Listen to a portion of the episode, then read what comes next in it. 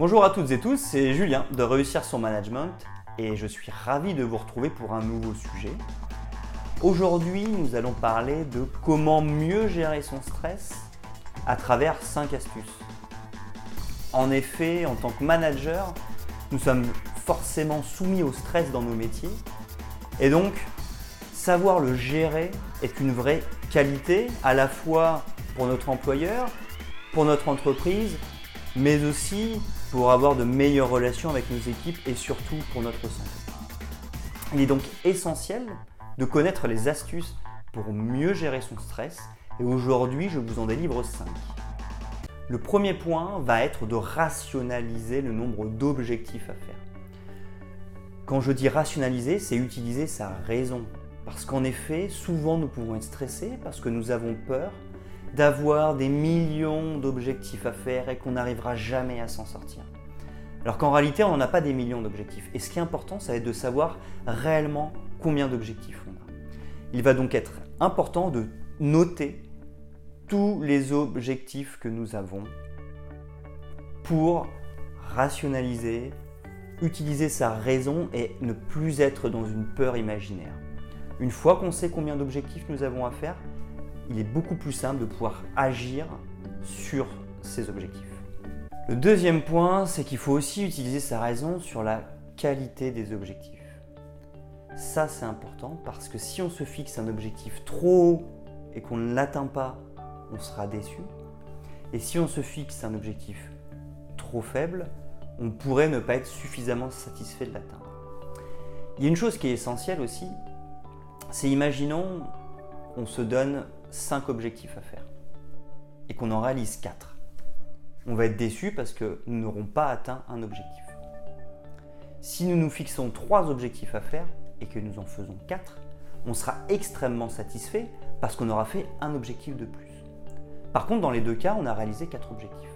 Ça veut bien dire que la perception de la réalisation des objectifs est extrêmement importante.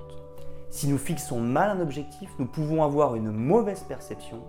Et si nous avons une mauvaise perception de nos objectifs, alors nous pouvons être déçus et dans ce cas, extrêmement stressés.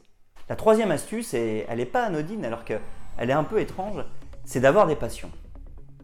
Alors, qu'est-ce que ça fait?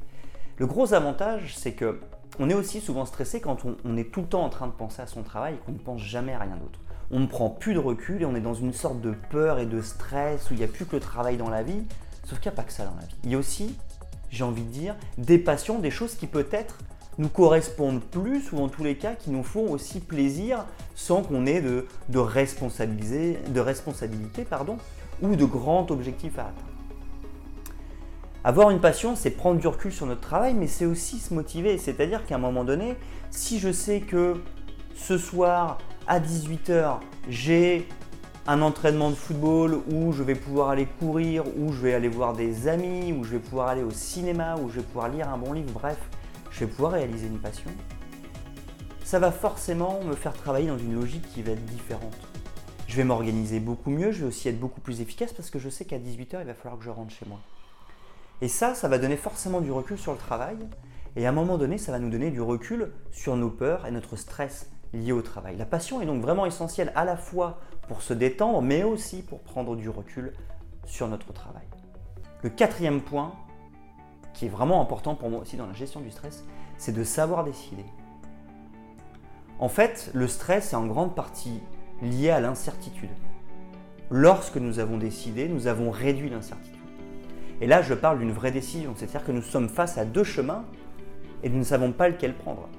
Souvent, on arrive à savoir quoi faire par une succession logique de réflexions. Là, je ne parle pas de ça. Là, je parle vraiment du stress où on est face à des choix et on ne sait pas quoi décider. Et là, les stress sont énormes parce qu'on est dans l'inconnu, sans savoir où on va, sans savoir ce que ça va donner demain. Et donc, on est dans l'inaction et dans l'incertitude. Le fait de décider, c'est passer dans une autre étape qui est dans la certitude du chemin que je vais emprunter et dans l'action. Et ça, ça va nous rassurer parce que quand on est en action, on a prise sur notre environnement et en ayant prise sur notre environnement, on peut avancer et on n'est plus dans un stress imaginaire. Le cinquième point, ça va être de savoir s'arrêter. En effet, on peut être aussi très fatigué, le stress surgit beaucoup plus fréquemment quand on est fatigué. Et on a souvent une croyance, c'est plus j'en fais, plus je vais obtenir le résultat. Et donc on est toujours dans un cercle où on en fait toujours plus. Le problème, c'est qu'encore une fois, ça fatigue. Et donc on est très stressé. Pour ça, il faut savoir une chose, et ça c'est la loi de Pareto, la loi du 20-80, c'est qu'à un moment donné, 20% de nos actions procurent 80% des résultats. Donc ça veut dire que ce n'est pas la quantité de choses qu'on va faire qui va nous permettre d'obtenir des résultats. Ça déjà, une fois qu'on a bien compris ça, ça nous permet de prendre un petit peu plus de recul et de se dire qu'est-ce que stratégiquement j'ai intérêt à faire ou pas. Le deuxième point pour savoir s'arrêter, c'est de gérer les priorités. Donc n'oublions pas la matrice d'Eisenhower qui nous dit tout ce qui est urgent et important, ça je le fais. Par contre, ce qui est non urgent et important, je le planifie, c'est-à-dire que je le fais quand j'aurai du temps. Je dois le prévoir, c'est important, mais pas tout de suite.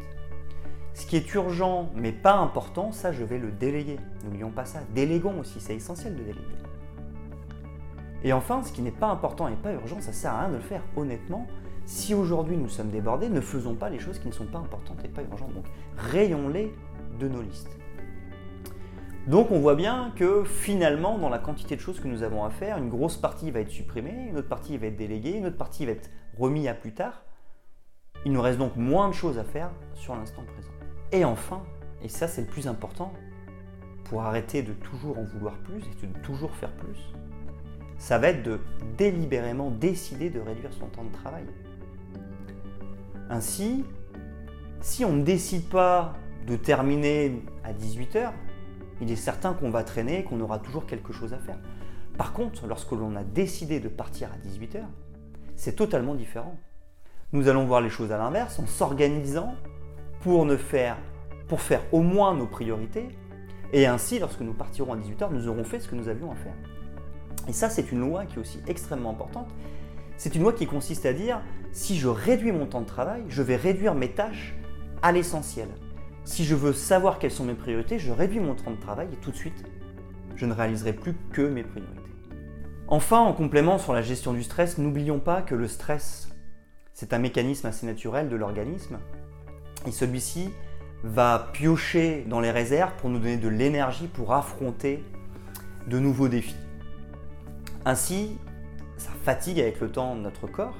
Donc n'oublions pas dans les périodes de stress de se laisser suffisamment de temps pour dormir. C'est compliqué certaines fois de bien dormir, mais au moins laissons-nous le temps de dormir. Pensons à manger aussi régulièrement pour retrouver de l'énergie. Et puis, si nous en avons l'occasion, n'hésitons pas à aller faire un petit massage ou quelques activités comme le yoga pour prendre soin de notre corps et retrouver de l'énergie. Je vous remercie de m'avoir écouté, j'espère que ce sujet vous a plu et vous a aidé. Je vous invite à me retrouver sur mon blog Réussir son management, ainsi que sur les réseaux sociaux pour rester informé des dernières parutions.